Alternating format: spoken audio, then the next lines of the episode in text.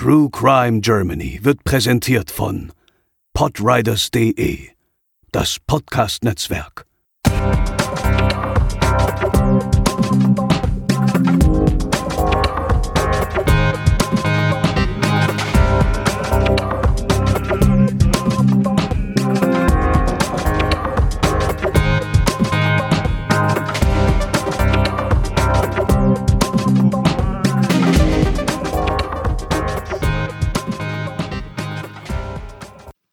Hallo und herzlich willkommen zur 39. Episode von True Crime Germany. Ich bin der Chris und an meiner Seite befinden sich heute die wundervolle Cat. Hallo. Und der großartige Dominik. Hallo. In unserer neuen Folge geht es mal wieder etwas weiter zurück in der deutschen Kriminalgeschichte, denn wir beschäftigen uns heute mit der Giftmörderin Gesche Gottfried, die im 19. Jahrhundert in einem Zeitraum von 14 Jahren über 10 Menschen tötete. Gesche Gottfried wurde am 6. März 1785 als Gesina Margareta Timm geboren, gemeinsam mit ihrem Zwillingsbruder Johann. Die beiden wuchsen in einer Handwerksfamilie auf. Ihr Vater war Schneidermeister und die Mutter, passenderweise könnte man fast sagen, Näherin für Frauenkleidung, damals auch Wollnäherin genannt. Über die Herkunft der Familie ist nicht viel bekannt. Man wusste zum Beispiel nicht, woher der Vater seinen bürgerlichen Besitz hatte, Allerdings soll er aus dem hessischen Raum stammen und von dort nach Bremen gezogen sein. Der genaue Wohnort der Familie war die Pelzergasse und den können wir uns an dieser Stelle schon einmal merken, weil viele der zukünftigen Ereignisse sich genau dort abspielen werden. Gesche Tim war klug, sie ging zur Dom- und Abendschule, um Lesen, Schreiben, Rechnen und Religion zu lernen. Für ihr zukünftiges Leben bedeutete das allerdings trotzdem keine Selbstbestimmung, denn wie es damals üblich war, hatte die Familie einen sehr großen Einfluss, vor allem auf das Leben der Töchter. Frauen wurden damals zu häuslicher Tugend erzogen, sie sollten sich um Kinder und Haushalt kümmern können, und besonders schön war es natürlich, wenn man für die Tochter einen geeigneten Bräutigam finden konnte und diese durch die Heirat sogar den eigenen Status erhöhte oder Besitz mit in die Familie brachte. Mit 20 Jahren verlobte Gesche sich also mit dem Sattlermeister Johann Gerhard Miltenberg. Der gehörte zwar zu einer wohlhabenden Unternehmerfamilie, allerdings war nicht gerade ein Traummann. Er frönte zum Beispiel der Alkohol- und Spielsucht und trieb sich auch gern in Bordellen herum. Die Familie Tim hatte trotzdem großes Interesse daran, dass Gesche diese Heirat einging, weil der Besitz der Miltenbergs ihnen sehr imponierte. Es gab zum Beispiel mehrere Immobilien, auf die die Familie ein Auge geworfen hatte. So heirateten die beiden am 6. März 1806 und Gesche zog zu ihrem Mann schräg gegenüber. Wir bleiben also vorerst in der Pelzergasse, die beiden waren damals Nachbarskinder gewesen. Doch auch abseits der Miltenbergschen Ausschweifung verlief die Ehe nicht besonders glücklich. Das erste gemeinsame Kind Adelheid kam 1807 zur Welt und war gezeichnet von der Syphilis des Vaters. 1808 kam ein zweites Kind tot zur Welt. Schon wenige Monate nach der Eheschließung soll Gesche sich dann aber tatsächlich verliebt haben. Und ihr Auserwählter war der Weinvertreter Michael Christoph Gottfried. Er war ein Bekannter ihres Mannes gewesen und lebte ebenfalls in der Pelzergasse. Viele Quellen sagen, dass schon zu Zeiten der Ehe eine Beziehung zwischen den beiden bestanden hätte. Der Herr Gottfried mietete wohl sogar ein Zimmer im Besitz des Paares, was die Gerüchte natürlich nicht besser machte. Belegt ist diese Affäre nicht, hingegen aber eine andere mit dem Weinaufseher Johann Koppisch. Dieser war ebenfalls ein Kumpan des Mannes gewesen und zufälligerweise residierte auch er in der Pelzergasse. Man sprach sogar davon, dass Sohn Heinrich, das dritte Kind, das 1810 geboren wurde, aus dieser Verbindung stammte und eigentlich gar kein Miltenberg war. Es mag eine Vorahnung gewesen sein, doch der Herr Koppisch verbot seiner Frau und seinen Kindern zeitlebens, Essen und Getränke von Gesche anzunehmen. 1812 kam das vierte Kind der Miltenbergs auf die Welt, Johanna starb allerdings bereits fünf Monate nach der Geburt. Was uns im heutigen Fall aber vor allem interessiert, ist die Mordserie der Gesche Gottfried. Und diese begann im Jahr 1813 mit dem Mord an ihrem ersten Ehemann. Die unglückliche Ehe wurde fortgeführt und mit dem Tod des Schwiegervaters wurde klar, wie fleißig der Johann das Geld bisher eigentlich verprasst hatte. Er erlitt irgendwann eine Paralyse, wir wissen ja, dass er bereits krank war, und wurde damit zum Pflegefall. Eine entscheidende Rolle als unbewusste Mittäterin nimmt hier auch die Mutter von Gesche ein, die ihr Arsenik gegen den Mäusebefall auf dem Dachboden mitgebracht hatte. Dieses legte sie auf Broten verteilt oben aus und Gesche ging dann unbemerkt in die Dachkammer und kratzte das Gift wieder davon ab. So kam sie an ihre erste Giftlieferung. Arsenik ist in dem Fall auch ganz besonders deswegen interessant, weil wir da später noch mehr darüber hören. Arsenik wird auch Arsentrioxid genannt und ist eine chemische Arsenverbindung, die stark krebserregend ist und die auch schon in geringen Dosen zum Tode führen kann. Es tritt als ja, weitestgehend geruchloses weißes Pulver auf. Man kann das in heißem Wasser relativ leicht auflösen.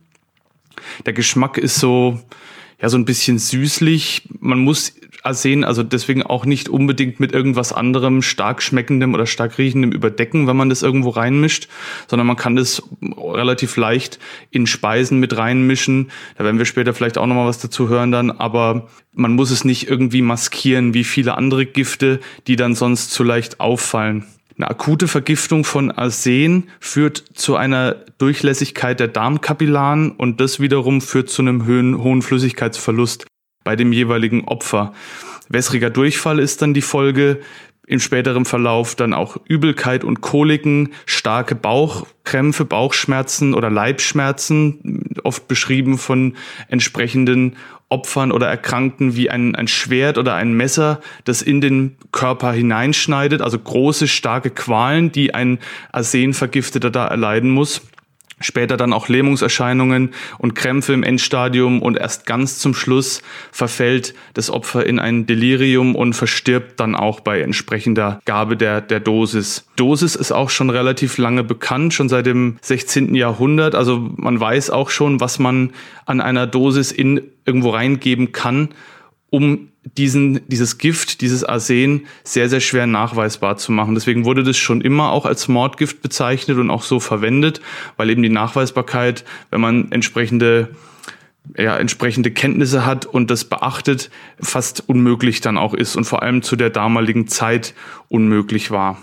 Ansonsten kann man noch sagen, es wurde natürlich im Hausgebrauch ganz normal verwendet als Schädlingsbekämpfung, als Rattengift, war deswegen auch frei erhältlich und wurde in handelsüblichen Dosen ohne Rezept oder irgendwelche anderen Nachweise ganz normal irgendwo in Drogeriehandeln oder in, in einem normalen Handel abgegeben. Also man musste da nichts nachweisen oder irgendwas, dass man da eine Art ärztliches Attest oder sowas dafür gebraucht hat. Und deswegen sind auch um 1840 90 bis 95 Prozent aller Giftmorde auf Arsen zurückzuführen gewesen.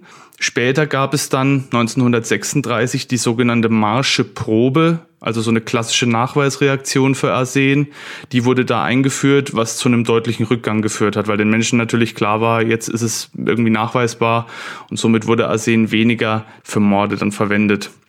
Was wir noch ganz wichtig im weiteren Verlauf unserer Folge erkennen werden, ist, dass es auch eine Abwandlung gibt, wie Arsen gegeben wurde, nämlich die sogenannte Mäusebutter. Das war ein Gemisch aus einem Streichfett, meistens Schweineschmalz, und einer gewissen Dosis Arsen. Die konnte man aufs Brot streichen. Die wurde auch so verkauft in sogenannten Kruken. Das sind so kleine daumengroße, ja, daumengroße Gefäße, in denen das dann abgefüllt war, die auch eben ganz normal über den Handel zu beziehen waren und die eben dafür gedacht waren, um Mäuse oder Ratten oder sowas aus dem Haus zu schaffen. Und diese Kruken waren eigentlich so gestaltet, die waren wie gesagt daumennagelgroß und die reichten eigentlich für eine sehr, sehr lange Zeit aus. Also auch das ist dann eher unüblich gewesen, dass jemand da vielleicht mehr davon bestellt hat. Aber auch hier wird Gesche Gottfrieds Fall später nochmal interessant, was diese sogenannte Mäusebutter dann betrifft. Wenige Wochen nachdem Gesche sich also an dem Gift bedient hatte, wagte sie den ersten Versuch, ihren Mann zu töten. Dieser überlebte allerdings die erste Dosis. Kurze Zeit später verabreichte sie ihm dann eine tödliche Menge, die nach vier Tagen des Leidens sein Leben beendete. Ein Zeuge vermutete später, das Zusammenleben war ihr so zuwider, dass sie entschieden hatte, ihren Mann umzubringen. Gesche selber meinte aber, dass sie eigentlich gar nichts gegen ihn gehabt hätte. Sie wäre zwar mit der Heirat nicht einverstanden gewesen, da sie ihn damals nicht genug kannte, aber ansonsten hätte sie kein Problem mit ihm gehabt. Der Arzt, der den toten Miltenberg untersuchte, diagnostizierte hitziges Gallenfieber. Drei Monate später kam Kind Nummer fünf auf die Welt, Johanna, benannt nach dem zuvor Verstorbenen. Die folgende Zeit richtete sich Gesche sehr auf den Wiederaufbau der Sattlerei ein, die dann sogar ein wenig Gewinn abwerfen konnte. Vor allem soll für sie in dieser Zeit aber die Verbindung zu ihrer Liebe Michael Christoph Gottfried gezählt haben. Dieser allerdings zeigte erst wenig Interesse. Der nächste Mord ereignete sich im Jahr 1815. Gisches Vater war zu dieser Zeit verreist und sie kümmerte sich um ihre kranke Mutter. Als sie aus dem Schrank allerdings Arsenik entgegenfiel, nahm sie sich etwas davon. Nur wenige Tage später versetzte sie ein Glas Limonade damit. Die Mutter starb am 2. Mai 1815 und was folgte, war der Tod der gesamten Familie. Zwei Tage nach der Beerdigung gab Gesche ihrer jüngsten Tochter Johanna vergifteten Butterkuchen, ausgerechnet vom Leichenschmaus der Mutter, und sie starb am 10. Mai innerhalb einiger Stunden. Eine Woche später traf es die siebenjährige Adelheid. Sechs Wochen später vergiftete sie ihren Vater dann mit einer Suppe. Er starb einen Tag darauf. Bis sie zu ihrem Sohn Heinrich übergingen, vergingen elf Wochen. Später sagte sie, sie wüsste selber nicht, warum sie so lange damit gewartet hatte. Am 20. September gab sie ihm Zwieback mit Arsenik. Warum sie ihre Familie getötet hatte, konnte Gesche anfangs gar nicht sagen. Aber der führende Untersuchungsrichter bohrte nach und daraufhin gab sie zu Protokoll, dass sie fürchtete, ihr Gottfried würde sie wegen der Kinder nicht heiraten und ihre Eltern hätten der Verbindung ohnehin negativ gegenübergestanden. Diese Aussage widerrief sie wenig später. Nach all diesen Todesfällen erwachte allerdings langsam Misstrauen in ihrer Umgebung. Sohn Heinrich musste sogar obduziert werden und der Arzt, der gleiche, der übrigens schon beim Vater falsch gelegen hatte, diagnostizierte eine Verschlingung der Eingeweide. Gesche schien also erst einmal sicher zu sein. Allerdings stand dann kurz darauf ihr Bruder vor der Tür. Johann war damals als französischer Soldat nach Russland geschickt worden und kehrte nun als Invalide wieder. Vielleicht hatte sie gar nicht mehr damit gerechnet, dass er überhaupt noch lebte. Jedenfalls erhob er nun Anspruch auf seinen Teil des Erbes und erhielt dann einen Tag nach seiner Ankunft vergifteten Schellfisch. Dass die finanzielle Situation etwas damit zu tun hatte, beziehungsweise diese Erbstreitigkeiten, liegt natürlich nahe. Gesche selber sagte aber, sie habe wie schon bei der Mutter den Bruder von den Qualen erlösen wollen. Gesche verkaufte die Sattlerei und buhlte weiter um Gottfried, der dann im Juni 1817 endlich einer Ehe zustimmte. Allerdings erst, als sie schon von ihm schwanger war und er von einigen Freunden dazu gedrängt wurde. Obwohl nun ja eigentlich alles laufen müsste, wie sie wollte, gab sie ihrem Verlobten am 1. Juli eine Messerspitze Arsenik ins Essen. Die gewohnten Symptome traten auf, ihm war übel, er hatte Leibesschmerzen und wurde sehr krank. Die Ehe wurde dennoch am 2. Juli geschlossen und bereits am 5. Juli verstarb Ehemann Nummer 2. Zwölf Wochen danach kam der erste gemeinsame Sohn tot zur Welt. So starben zwischen 1813 und 1817 also zwei Ehemänner, die Eltern und die drei überlebenden Kinder der Gesche Gottfried. Sie konnte durch diese Ehe also den Namen annehmen, unter dem wir sie heute auch kennen. All diese Todesfälle wurden von ihr in den Bremer wöchentlichen Nachrichten zur Anzeige gegeben. Frauenkriminalität ist damals wie heute ein sehr interessantes gesellschaftliches Thema mit vielen Unklarheiten und vielen Forschungen und vielen Erklärungsversuchen. Aktueller Stand ist in Deutschland, dass statistisch von allen Inhaftierten gerade mal sechs Prozent Frauen sind. Generell werden nur 15 bis 20 Prozent aller Straftaten von Frauen begangen, also verurteilte Straftaten.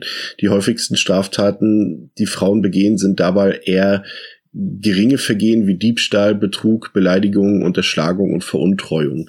Lediglich 12 Prozent aller schweren Gewaltdelikte, also wie Mord und äh, schwere Körperverletzungen, werden von Frauen ausgeübt. Bei derartigen Statistiken muss man allerdings grundsätzlich beachten, dass sie von angezeigten Straftaten die Rede ist. Das heißt, die Dunkelziffern können natürlich immer variieren generell Gründe für Frauenkriminalität zu finden, ist gar nicht so einfach. Also da gibt es vor allem auch in der Geschichte, aber auch aktuell viele Gründe, die aber nur schwer zu belegen sind. Zum einen können dafür natürlich klassische Geschlechterrollen sorgen, die sich über die Jahrhunderte angeeignet haben. Frauen lösen Konflikte eben anders. Sie neigen dazu, diese eher nach innen zu kehren oder gegen sich selbst zu richten, während Männer mehr zur Aggressivität neigen und auch zur Körperlichkeit. Aber auch die Gesellschaft an sich spielt natürlich eine Rolle. Gerade geschlechtsübergreifende Straf Straftaten werden halt unterschiedlich zur Anzeige gebracht. Greift eine Frau einen Mann körperlich an, wird es statistisch eher selten zur Anzeige gebracht. Das hat dann was mit Männlichkeitsbildern in der Gesellschaft zu tun. Interessant, aber durchaus logisch erklärbar ist, dass der Frauenanteil deutlich größer ist, wenn es sich um Kindesmisshandlung oder Tötung handelt. Da Frauen, auch in stereotypischen Geschlechterrollen begründet, die Hauptlast der Kindeserziehung tragen. Dieses Motiv nennt man dann Tatgelegenheitsstruktur und heißt im Umkehrschluss, habe ich mit einer Sache oder einem Umstand viel zu tun und verbinde mit diesem gegebenenfalls Stress und Belastung, ist die Wahrscheinlichkeit, dass angestaute Aggressionen ausgelebt werden, unweit größer als umgekehrt. Das betrifft im Übrigen auch ältere Menschen, die zum Beispiel von Verwandten gepflegt werden. Dazu kommt, dass Kinder und ältere Menschen derartige Vorfälle selten zur Anzeige bringen, weil sie es auch teilweise gar nicht können. Deshalb ist die Dunkelziffer gerade in diesem Verbrechensbereich besonders hoch. Ein relativ häufiges Motiv für Frauen, eine Straftat zu begehen, besteht darin, sich aus der Opferrolle zu befreien. Also die Frau wird vom Opfer zur Täterin.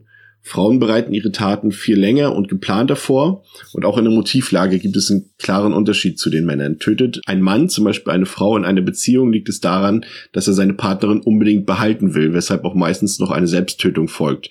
Umgekehrt ist es so, dass Frauen wiederum, wenn sie ihren Partner ermorden, das dafür tun, um ihn unbedingt loszuwerden. Generell lässt sich sagen, dass im Verlauf der Geschichte die von Frauen ausgeübte Gewalt nicht signifikant gestiegen oder gefallen ist, auch nicht durch die anhaltende Emanzipation.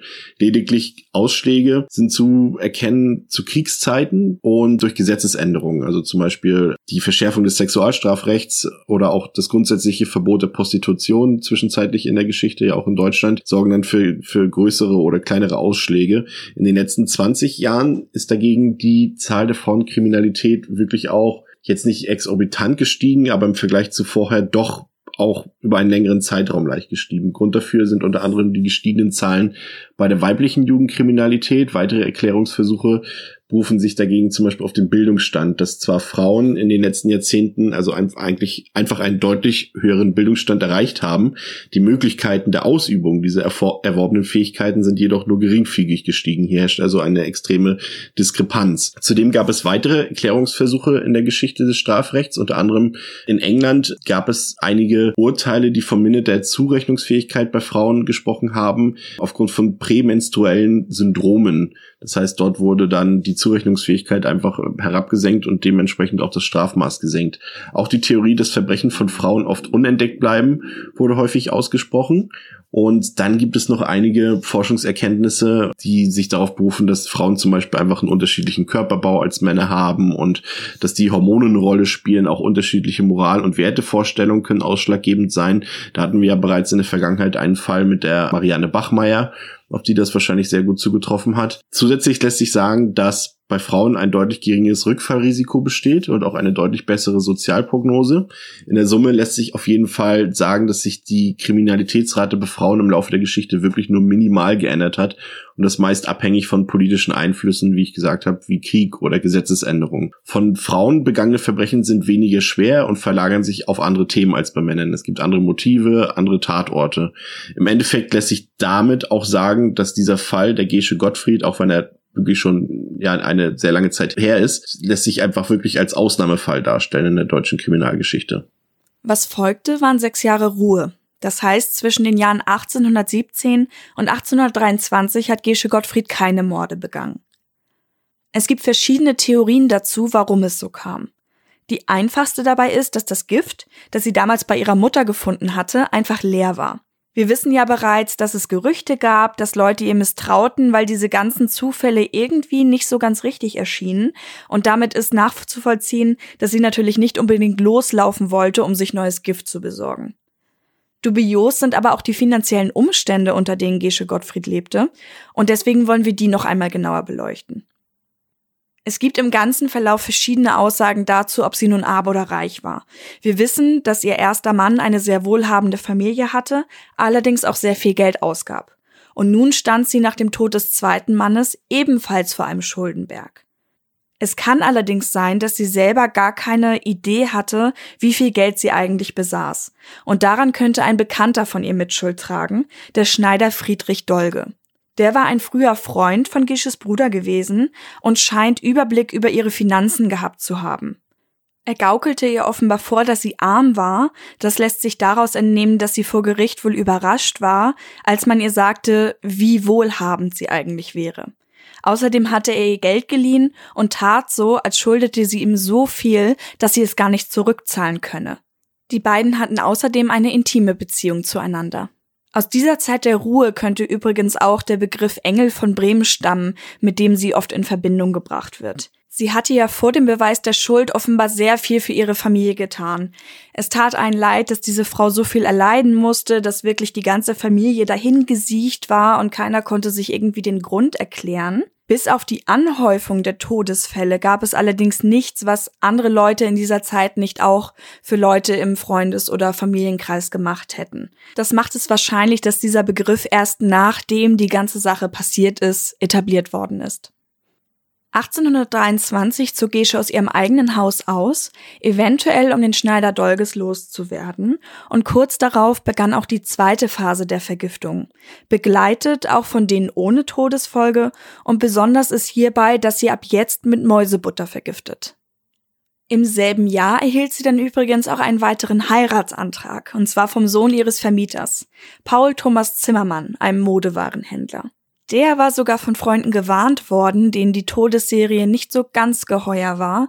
Er schenkte dem Ganzen allerdings keinen Glauben, wurde dann aber kurz nach der Verlobung krank. Gesche hatte ihn also vergiftet und angeblich wollte sie die Wirkung der Mäusebutter an ihm ausprobieren. Vier Wochen später starb Zimmermann dann noch vor der Eheschließung. Parallel vergiftete Gottfried dann auch eine Freundin, der sie im Anschluss Briefe schickte, in denen sie natürlich von nichts gewusst haben will und in denen sie Genesungswünsche übermittelte. Ostern 1824 zog sie dann zurück in ihr Haus in die Pelzergasse. Was ihrer kompletten Umgebung dann eigentlich nicht entgangen sein kann, ist, dass Gesche Gottfried eine Art Krankheit hinter sich herzog. Die komplette Umgebung litt jahrelang unter Erbrechen, Schmerzen, viele Leute starben eben auch und keiner konnte sich erklären, was da eigentlich vor sich ging. Wenn die Mäusebutter der Gottfried leer war, musste sie eine Magd schicken, um neue zu holen. Sie sagte, dass für sie dieser Besitz des Giftes ganz elementar war, weil sie einfach zu Unruhe und Unzufriedenheit neigte, wenn sie nichts bei sich hatte. Auch wenn sie dann einige Zeit kein Gift gab, beruhigte es sie einfach, welches in ihrer Nähe zu wissen. Innerhalb des folgenden Jahres vergiftete sie sechs Leute in nicht tödlichen Dosen. Einen Grund dafür nannte sie allerdings nicht. Der nächste Mord erfolgte am 21. März 1825 und es traf die Freundin von Gesche Gottfried, Anna Lucia Meyerholz, eine Musiklehrerin. Die beiden waren den Abend zuvor im Theater gewesen und als Anna Gesche besuchte, erhielt sie einen Zwieback mit Mäusebutter. Sie starb nach drei Tagen. Gottfried weinte vor Gericht, als sie zum Motiv sagte, ach, das mag Gott wissen. Wieder einmal regte sich nun Misstrauen in ihrer Umgebung und die Bühne des Schauspiels beträgt Dr. Lutze, der im Folgenden noch eine sehr wichtige Rolle haben wird. Er tippte erst auf eine Darmentzündung, wollte dann aber doch lieber nochmal eine Obduktion vornehmen, was aber leider nicht mehr möglich war. Denn man hatte die Leiche besonders schnell eingesagt. Laut Gottfried hatte diese nämlich zu platzen gedroht. In den folgenden Monaten traf es ihren Nachbarn Johann Moses. Er musste ein Jahr lang dahin siechen, bevor er am 5. Dezember 1825 starb. Auch drei Dienstmägde erhielten in dieser Zeit Gift, starben allerdings nicht daran, und auch ein kleines Mädchen, das Gesche eigentlich nur zum Geburtstag gratulieren wollte, hat eine Dosis abbekommen. Bei der Opfersuche gab es zu dieser Zeit kein System. Das heißt, Gesche hat sich nicht vorher überlegt, wen sie vergiften würde, sondern sie hat einfach in der Situation entschieden, ob es nun sein sollte oder eben nicht. Im Sommer 1826 verkaufte Gesche Gottfried ihr Haus an das Ehepaar Rumpf, das im Juli desselben Jahres einzog. Auch diese waren vor dem Ort gewarnt worden. Das sei ein Unglückshaus und vor allem Männer stürben darin. Außerdem müsste die bisherige Besitzerin einfach was damit zu tun haben, weil so viele Zufälle konnte es gar nicht geben. Der Kauf wurde dennoch getätigt und Gesche Gottfried hatte sich lebenslange Nutznießerschaft ausgehandelt. Das heißt, auch wenn die Gebäude selber ihr nicht mehr gehörten, konnte sie ihr Leben lang dort wohnen. Die Rumpfs glaubten also nicht an das Unheil, doch schon am 22. Dezember 1826 gab es den nächsten Todesfall. Und es traf ausgerechnet Frau Rumpf, die kurz nach der Geburt des Kindes an Erbrechen und Durchfall starb. Man hatte ihr zweimal Mäusebutter in Hafersuppe verabreicht. Nebenbei vergiftete die Gottfried auch die Amme des Kindes und eine weitere Magd. Sie arbeitete im Folgenden daran, besonders nah an die Bewohner des Hauses heranzukommen. Beispielsweise ließ sie sich von allen Tante nennen und begann selber den Haushalt zu führen. Im Mai 1827 vergiftete sie dann ihre langjährige Freundin Beta Schmidt, die ebenfalls auf dem Rumpfhof wohnte. Dies geschah ebenfalls kurz nach der Geburt eines Kindes und sie versuchte es erst mit Haferschleim, als das nicht gelang, nochmal mit Kirschsuppe, von der auch die dreijährige Tochter Elise aß. Sie starb noch zwei Tage vor der Mutter.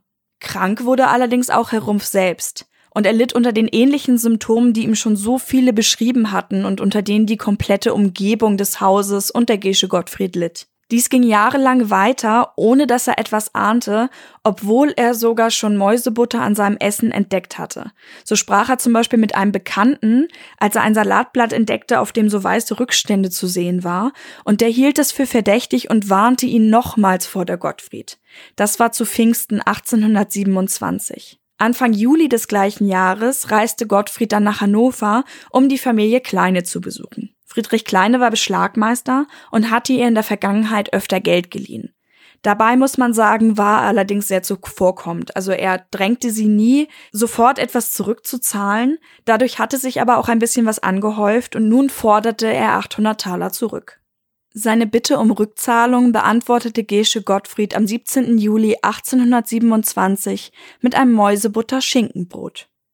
Nachdem er acht Tage später gestorben war, verabreichte sie seiner Familie außerdem noch vergiftete Suppe und traf dabei auch einen zufällig anwesenden Gast.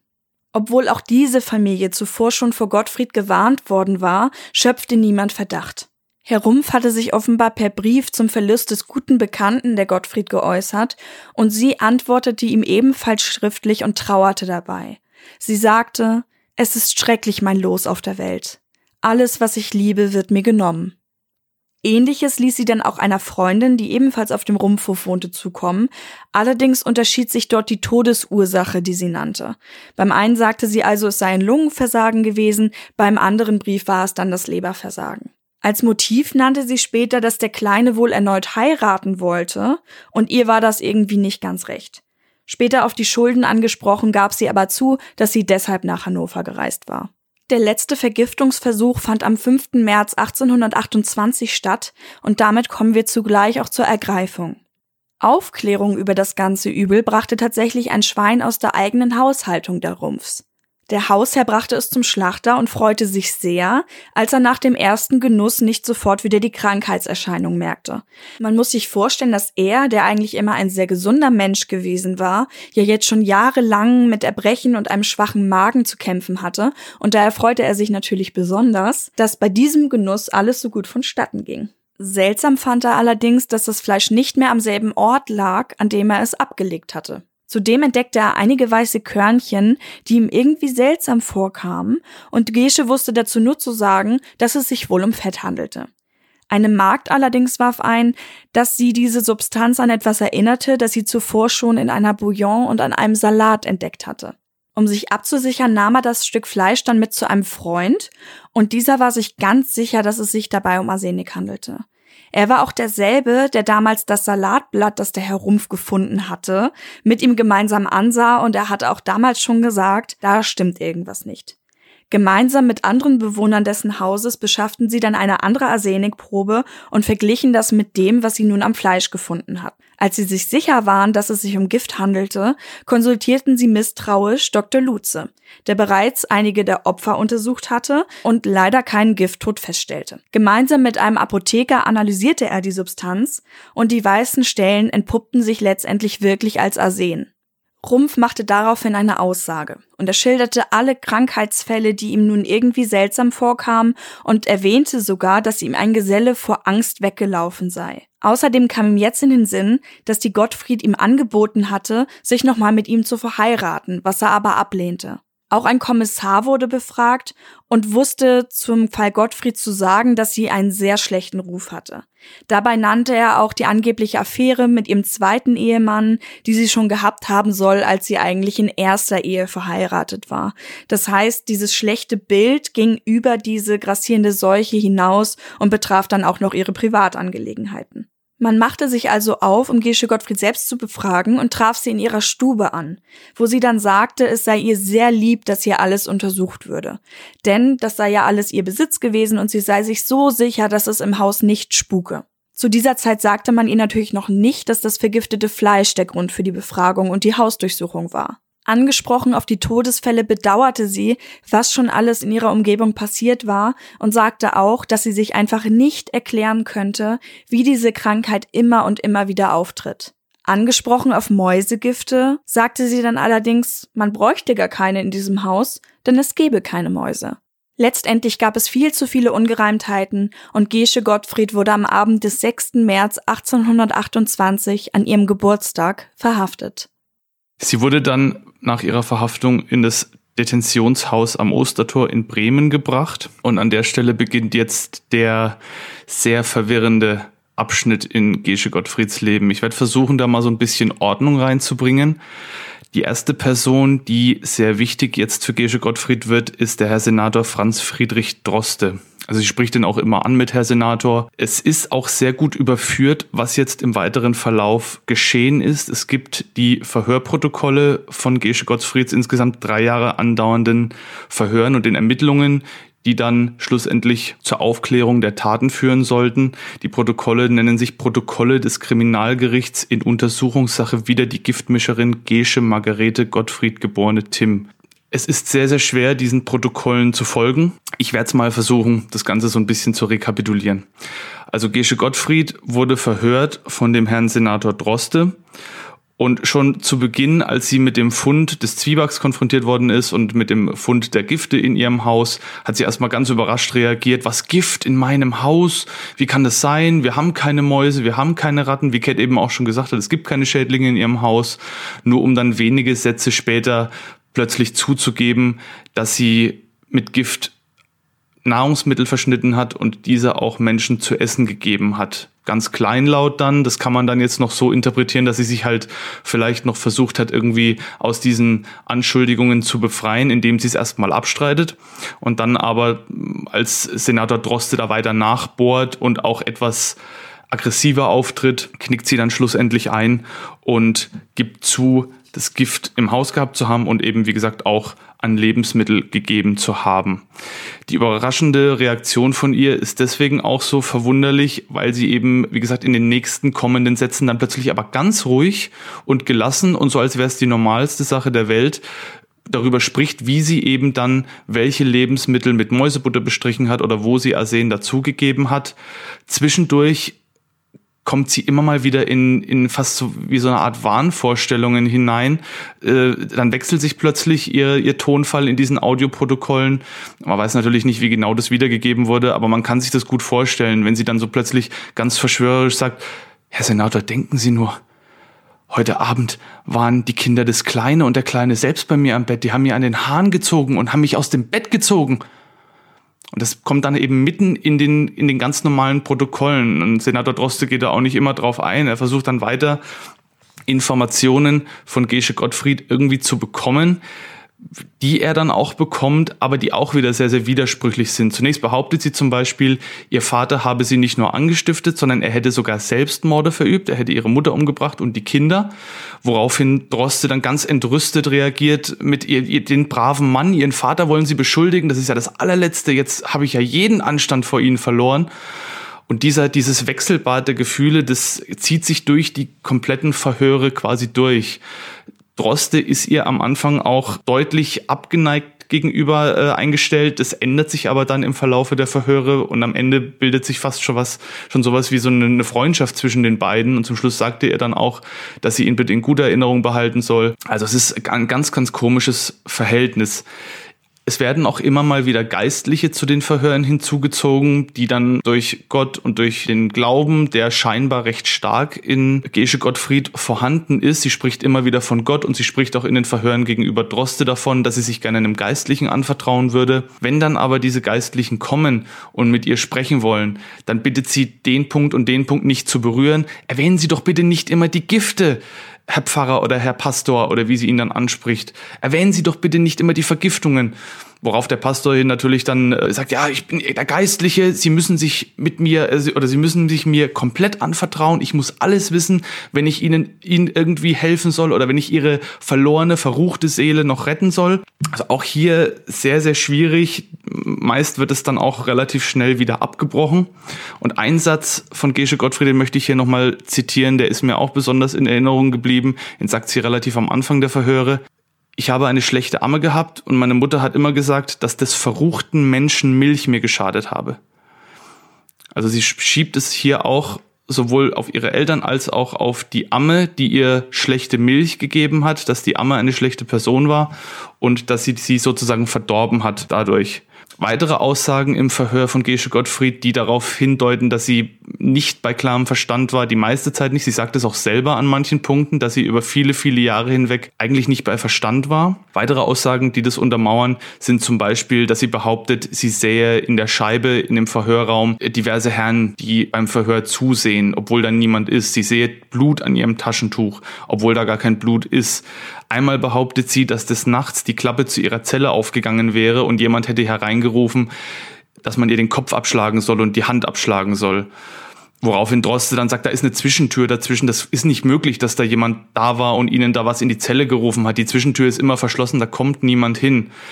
Also sie hat sich da vieles eingebildet. Sie war wohl die meiste Zeit auch wirklich irgendwie in so einem, wie so einer Art Warnzustand. Und das erklärt eben auch, warum sie Menschen vergiftet hat oder Menschen Gift gegeben hat, die sie gleichzeitig gepflegt hat und um die sie dann auch getrauert hat im selben Moment. Es war ja auch unfassbar damals wie heute, dass jemand einen Menschen pflegt und ihm eigentlich wohlwollend gegenübersteht und ihm aber gleichzeitig Gift gibt und ihn damit langsam, ja, langsam umbringt. Und es waren ja mehrere Fälle, bei denen Gesche Gottfried so gehandelt hat und wo sie auch selber dann immer gesagt hat, wie Cat eben vorhin schon angerissen hat, ja, ich hatte halt den Drang, der war halt gerade da, die Person war halt gerade vorhanden und ich musste der irgendwie Gift geben. Ich habe das dann auch als ich morgens aufgestanden bin, war mir das irgendwie so, wenn die Person heute kommt, dann muss ich der was geben. Und manchmal hatte ich den Drang und manchmal hatte ich den Drang eben nicht. Und bei manchen Personen, die ihr überhaupt kein Leid zugefügt haben, Freunde oder eben äh, Burschen, die dann auch in dem Haus ein- und ausgingen, bei denen hat sie es einfach gemacht, weil sich die Gelegenheit geboten hat. Und die hat sie ja dann auch nicht umgebracht. Und da sagt sie auch in den Verhören, ja zum Glück, zum Glück sind die Personen nicht gestorben. Da danke ich Gott für, dass das dann gut ausgegangen ist bei diesen Personen.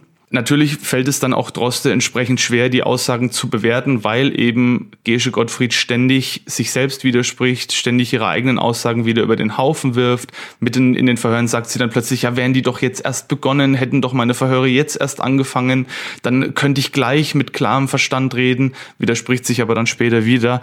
Also sehr, sehr schwierig, das alles zu durchdringen. Und das führt wohl auch dazu, dass es auch schwierig ist, einen Verteidiger für Gesche Gottfrieds Verfahren zu finden. Letztlich wird der Verteidiger Friedrich Leopold Voget bestellt, der schon von Anfang an, auch in den Protokollen kommt es durch, klar macht, wie er Gesche Gottfried gegenüber eingestellt ist, dass er der Meinung ist, sie ist das personifizierte Böse, sie ist ein Dämon, ein, ein Teufel, der vom Innersten heraus verdorben und schlecht ist, der aber dann trotzdem auch seine Eigenschaft als Verteidiger wahrnimmt wohl und ihr dann zusichert, dass er, sofern sie ihm gegenüber ehrlich ist und ihm gegenüber immer die Wahrheit sagt, dass er dann auch versuchen wird, sein Möglichstes zu tun, um entweder ihr Leben oder ihre Seele oder vielleicht sogar beides zu retten.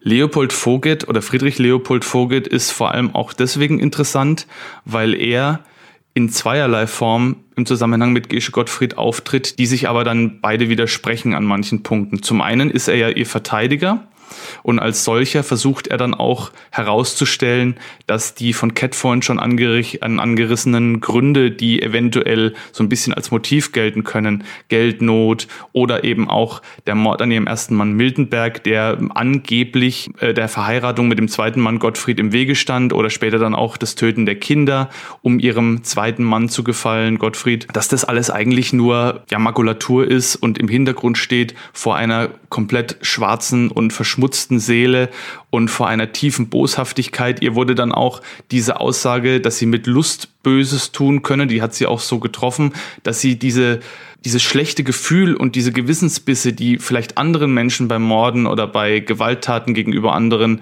heimsuchen, dass sie die gar nicht gehabt hat, sondern dass es ihr eigentlich die ganze Zeit dabei gut ging und dass sie problemlos jemandem Gift geben konnte, den sie eigentlich gar nicht umbringen wollte und aber auch gewusst hat, dass derjenige dann stirbt. Aber sie hat es in Kauf genommen, also ganz widersprüchliche Gefühle in ihr selbst wohl wahrscheinlich und Konflikte, die sie da mit sich auch hatte, dass sie einerseits über die, um die Opfer trauern konnte, aber sobald ihre Haustür aufging, konnte sie ganz fröhlich sein und musste überhaupt keine Träne vergießen um die Personen, die durch sie zu Tode gekommen sind. Und das hat eben Leopold Fugget in seiner Verteidigung dann auch nochmal herausgestellt und hat ihr das eben sozusagen negativ ausgelegt und hat dargelegt, dass sie eben ein böser Mensch ist. Auf jeden Fall hat er in seiner Verteidigung versucht, das herauszustreichen und gleichzeitig oder etwas später dann ein Buch geschrieben über Gesche Gottfried, in, der er sich an, in dem er sich anders geäußert hat. Nämlich da hat er beschrieben, dass wiederum doch Motive vorhanden waren, die Gesche Gottfried zu den Morden getrieben haben, wie eben die eben genannten. Also er hat es dann quasi umgedreht und hat da wiederum versucht, das Ganze damit zu rechtfertigen, dass sie halt einfach Menschen beseitigt hat, die ihr bei ihrem weiteren Lebensweg irgendwie quergelaufen sind oder die ihr da im Wege gestanden waren. Also ganz schwierig auch hier das Ganze nachzuvollziehen. Wichtig ist für den Prozess selbst auch, dass der sich ereignet hat, als die ganze äh, Rechtsprechung an so einem, wie so eine Art Scheideweg war bis dahin hat man sich immer auf die 1532 ins Leben gerufene Carolina bezogen. Das war quasi das erste deutsche Strafgesetzbuch, wenn man so will, und hat danach Prozesse und Verhandlungen geführt. Und diese Carolina hatte so sehr strenge Grundsätze, was die Beweisfindung und Beweisführung dann anging. Zum Beispiel war da drin gestanden, dass wenn zwei Personen eine Aussage treffen, dass die automatisch dann sozusagen als Wahrheit gilt und weniger die Überzeugung des Gerichts da im Vordergrund stand. Und in dem, in der modernen Beweis Beweiswürdigung, in der sogenannten freien Beweiswürdigung, die dann sozusagen diesen klassischen Prozess nach der Carolina abgelöst hat, geht es eben darum, dass der Beweisführer mit Argumenten oder mit Darlegung von bestimmten Tatsachen das Gericht oder die, den, den Gerichtsvorsitz von der Wahrheit überzeugt. Unabhängig jetzt von irgendwelchen Grundsätzen, sondern es geht in erster Linie darum, die eine Person, nämlich den Richter, von der Wahrheit zu überzeugen und darauf wird dann das Urteil gestützt. Und während sich die Verteidigung noch auf die Carolina berufen hat, hat aber die Anklage diese neue, aktuelle Beweisführung sozusagen hergenommen zur Urteilsfindung und hat damit dann auch die Schuldunfähigkeit der Verteidigung abgelehnt, weil laut Gericht oder nach Ansicht des Gerichts war klar, dass Gottfried gewusst hat, was sie tut, dass sie im Bewusstsein, Unrecht zu begehen, dieses Unrecht begangen hat und dass ihr auch die Konsequenzen klar waren, was sie auch selber gesagt hat. Ja, und somit war die Urteilsverkündung kurz darauf dann auch wenig überraschend und wie von allen erwartet der Tod durch Enthauptung. Am 21. April 1831 früh morgens wurde dann Gesche Gottfried auf einem Pferdewagen vom Gefängnis abgeholt und wurde auf den Domshof gefahren, wo sich schon eine große Menschenmenge von über 30.000 Menschen versammelt hatte.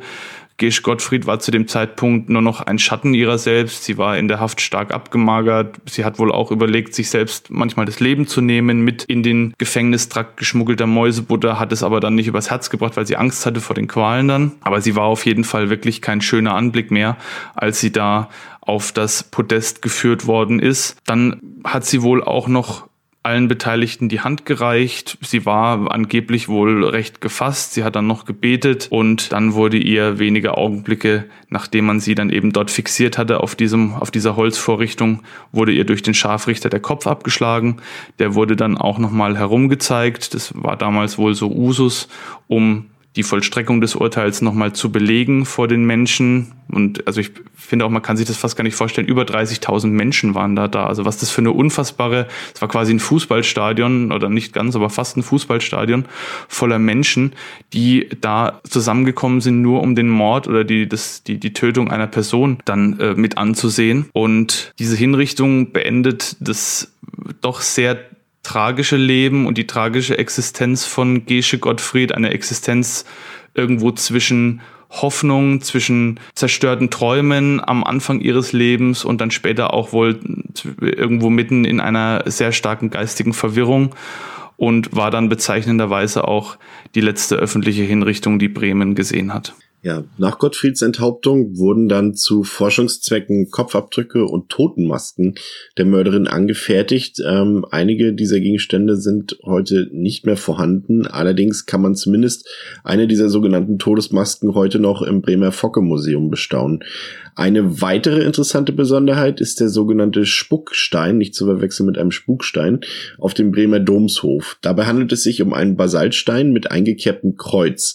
Hier soll entweder das Schafott gestanden haben, auf dem Gottfried enthauptet wurde, oder es soll der Ort sein, auf dem der abgeschlagene Kopf dort liegen geblieben ist dann. Nachdem der Stein zwischenzeitlich in den 1930er Jahren entfernt wurde, ist er dort heute in leicht geänderter Version immer noch zu bestaunen. Es ist jedoch nicht verwunderlich, wenn man noch heute einige Bremer ihre Abscheu ausdrückend auf den Stein spucken sieht. Außerdem wurde Gesche Gottfrieds Leben bzw. ihre Taten auch in diversen Filmen, Theaterstücken und musikalischen Stücken besprochen das soll's für heute gewesen sein mit unserem neuen Fall mit Gesche Gottfried. Danke, dass ihr zugehört habt. Danke wie immer für euer Feedback auf den Social Media Kanälen, auf Twitter, auf Facebook und auch per E-Mail. Gerne mehr davon. Dafür sind wir immer zu haben. Wir sind da ganz konstruktiv, wenn ihr konstruktiv seid.